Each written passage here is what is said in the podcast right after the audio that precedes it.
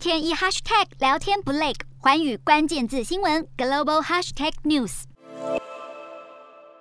乌战争爆发后，波兰深感唇亡齿寒，帮助乌克兰不遗余力，呼吁对俄罗斯祭出更多制裁，向乌克兰提供军事援助，更接收了上百万难民。随着俄罗斯屠杀乌克兰平民的暴行曝光，波兰总理莫拉维茨奇对一再试图和普丁谈判未果的法国总统马克宏失去耐心，痛批马克宏到底要跟普丁这个罪犯谈什么？马克宏办公室回应，有必要让普丁了解西方的要求，并知道无视这些要求的代价。强调马克宏是尽力采取措施让普丁停止战争。莫拉维茨奇也将炮口转向德国，怒呛德国总理肖兹应该多听听乌克兰无辜平民的声音，而不只是顾着企业的口袋。他也表示，实在受够了一些欧洲领导人的拖延和政治花招，强调此刻需要强而有力的制裁，否则将会有更多无辜平民牺牲。其实，除了马克宏主张无论如何都要坚持谈判的，还有中国外交部长王毅。王毅四号和乌克兰外长库列巴通话，重申支持乌俄和谈，表示不管困难再大、分歧再多，也要坚持和平谈判的大方向。